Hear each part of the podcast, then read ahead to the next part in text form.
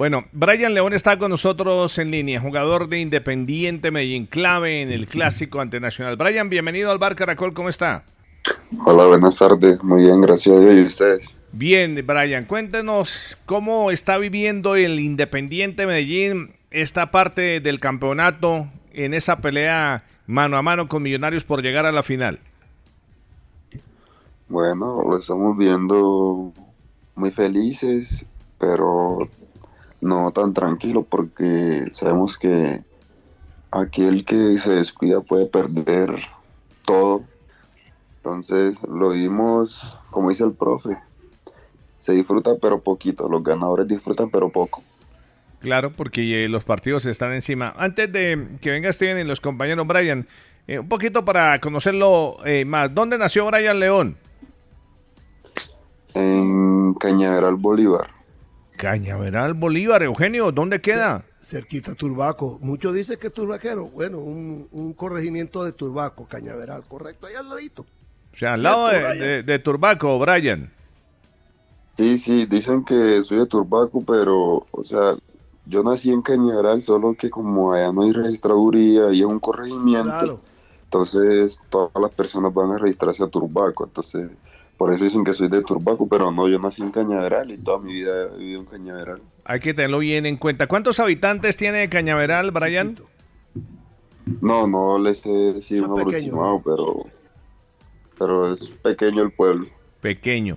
Brian, ¿cómo llega en su primer paso al Pereira? ¿Cómo ha sido ese recorrido hasta llegar hoy a Medellín? No, son una travesía, diría yo, porque salí de mi casa de Cañaveral, salí a los 5 años, 7 años, solo, a Cartagena. En Cartagena estuve hasta los 12, en Paraíso Real. Eh, ahí, de ahí me fui a los 12, me fui para Cali con el profesor Mauricio García, que fue quien me ayudó pues, en toda mi este de formación. Y de ahí en Cali estuvimos tres años. De ahí él se trasladó con el equipo a Manizales donde estuvimos cinco años hasta la pandemia. Ahí en la pandemia fue donde me vieron los scouting del Pereira y me hicieron pues pruebas con la profesional, que fue donde quedé de una. Ya jugué en Pereira, ahí pasé a Junior y de Junior pasé a Cameín.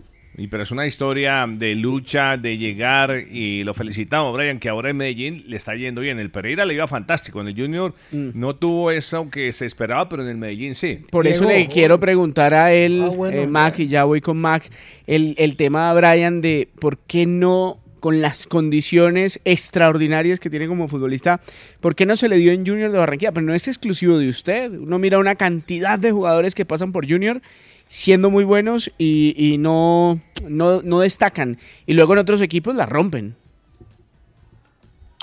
Bueno, lo, lo que pasó en Junior creo que fue algo que, como le digo, pues llegué en un momento muy bueno de mi carrera porque llegué de ser campeón, pero que al llegar allá ya me utilizaban en otra posición que literalmente no conocía muy bien que era extremo.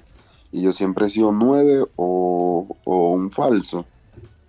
Entonces al llegar ahí uno me cambiaron todo, donde me, me hacían jugar de extremo y como que un poco perdido. Entonces me costó mucho la verdad y creo que ahí me faltó un poco en eso. Mago. No, Diego, ya la pregunta la, la, la, hizo Steven. Yo que también tenía esa, esa duda porque pues realmente tengo que decir que, escuché de que Brian no se sintió bien en Barranquilla y por eso optó por, por salir del Junior. Entonces siempre tuve esa duda porque con las condiciones que, le vi en Pereira eh, y ahora conociendo de que es de, prácticamente ahí de la costa, de ahí mismo, cerca de Barranquilla, eh, quería saber si había sido un tema de, clima, de ambiente o, o, qué había pasado, pero ya, ya, ya lo explicó eh, muy concreto. O sea, fue únicamente tema de posición, nada extradeportivo, ¿no, Brian? Que se haya, sentido, haya dado duro, la ciudad no se haya adaptado. No, no, la verdad no, no me dio muy duro la ciudad, porque literalmente soy de poco salir. El ambiente, pues soy costeño, el ambiente allá muy bueno. Entonces, yo digo que tanto tiempo fuera de la costa y otra vez volver, siento que no me costó la verdad para nada. Como les digo, creo que fueron cosas futbolísticas y que son cosas que, que, a uno le pasan como, como jugador y que, y que tiene que superarlas. Totalmente. Eugenio. Brian, en este caso, como tú lo estás comentando, bueno, primero se dice que los costeños y exactamente los cartageneros que van a Junior poco rinden, pero eh, es decir, no sé cuál es la, situación. Tú lo has explicado, que es la, situación técnica del posicionamiento de los técnicos con el jugador, lo, lo ponen en posiciones equivocadas, como el caso tuyo. Eso iba a preguntarte, y usted no es capaz, o ustedes no le dicen al técnico, oígame, utilíceme como me vienen utilizando siempre para yo rendirle a usted más. Y yo creo que el técnico no se va a poner molesto, Brian. No, es que el profesor no tiene, no se enojaría si uno le pregunta o le dice lo, que uno siente como jugador, pero hay cosas que, que uno tiene que ver que en la posición donde yo llegué a Junior hay un gran referente como, como Carlos Vaca, entonces es obvio que uno al llegar a ese nivel en junior, como que la prioridad siempre va a ser el referente, me hago entender. Entonces ya, ya ese es otro tema también que uno tiene que ver. Totalmente, los referentes son eh, personas que marcan mucho en los equipos. Brian, ¿cómo eh, ven a Millonarios? ¿Qué es el rival de turno? No, creo que no, no hemos, pues el profe no, no, nos ha, no ha dicho nada pues sobre Millonarios, no, nosotros ya lo conocemos de antes, sabemos que tiene muy buenos jugadores, que es un gran, un gran equipo y bueno, creo que lo vamos a enfrentar como hemos enfrentado a todos los, los demás rivales. Eh, Brian, ¿cuánto dura una charla eh, técnica del profesor Arias? ¿Cuánto tiempo? Una charla del profe, pues. Es que las charlas con el profe, digamos, no, unas demoran, otras no demoran, y como que, sí, no sé, no sé, son cosas que, que realmente le gusta. Entonces, como que a veces se otras 20, a veces la charla normal que, que puede ser media hora antes de uno salir a, al estadio, todo eso. Mago, ¿cuánto duraba una charla técnica de Peckerman? De Peckerman, por ahí media hora. Media hora. ¿Y de Osorio? Y de Osorio por Cinco horas. No, no, no, no. Eh, Diego, al contrario, yo creo que eh, esto, estos entrenadores como Osorio, como Lillo, ya te daban toda la información en la semana y lo, y lo que la charla técnica era muy mínima. 5 o 10 minutos y, fuera. Era ya afinar detalles y temas de pelota quieta. Ahora, Diego, quiero intervenir en algo. Claro, tuve estos, estos entrenadores que, que cuando llegaban los jugadores nuevos al plantel lo primero que hacían era sentarlo y era, y era con una hoja o con un tablero decirle, esta es tu posición habitual, en cuál otra te sientes bien, en cuál otra crees que nos puedes ayudar. Y creo que, que, en este caso, pues escuchándolo de Brian, o sea, es, más que obvio de que él no sentía ser extremo.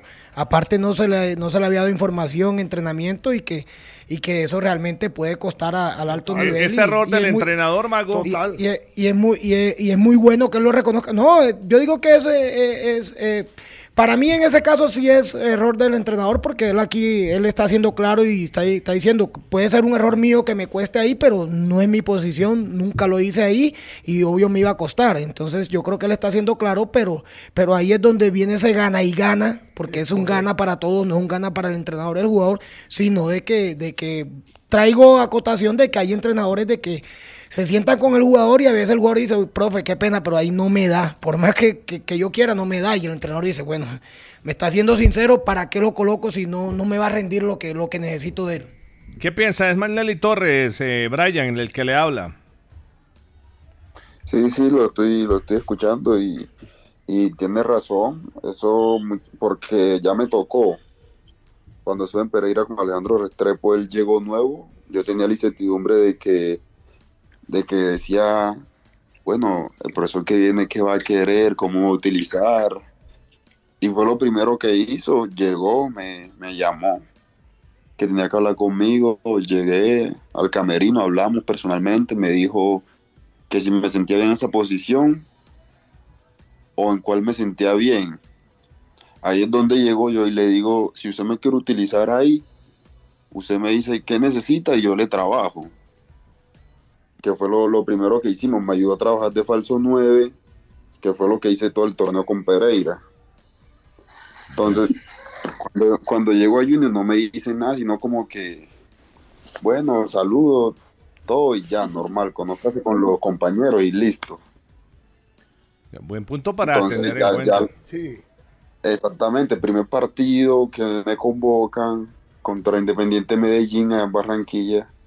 Bueno, yo digo, voy de nueve porque soy el único nueve que está en la banca. Cuando me dice vas de extremo. O sea, yo quedé como que, ¿de extremo? Sí, sí, vas de extremo. ¿Yo qué necesita que haga? No, no entra de extremo, O sea, uno queda como que, ¿qué hago? toda la semana trabajas de nueve y en el partido de extremo. ¿El técnico quién era? ¿Bolillo? Sí, Bolillo. No. Primero era, Reyes. Era Arturo Reyes. ¿Y luego Bolillo? Y luego Bolillo. Con Bolillo, sí, con Bolillo sí jugaba de nueve.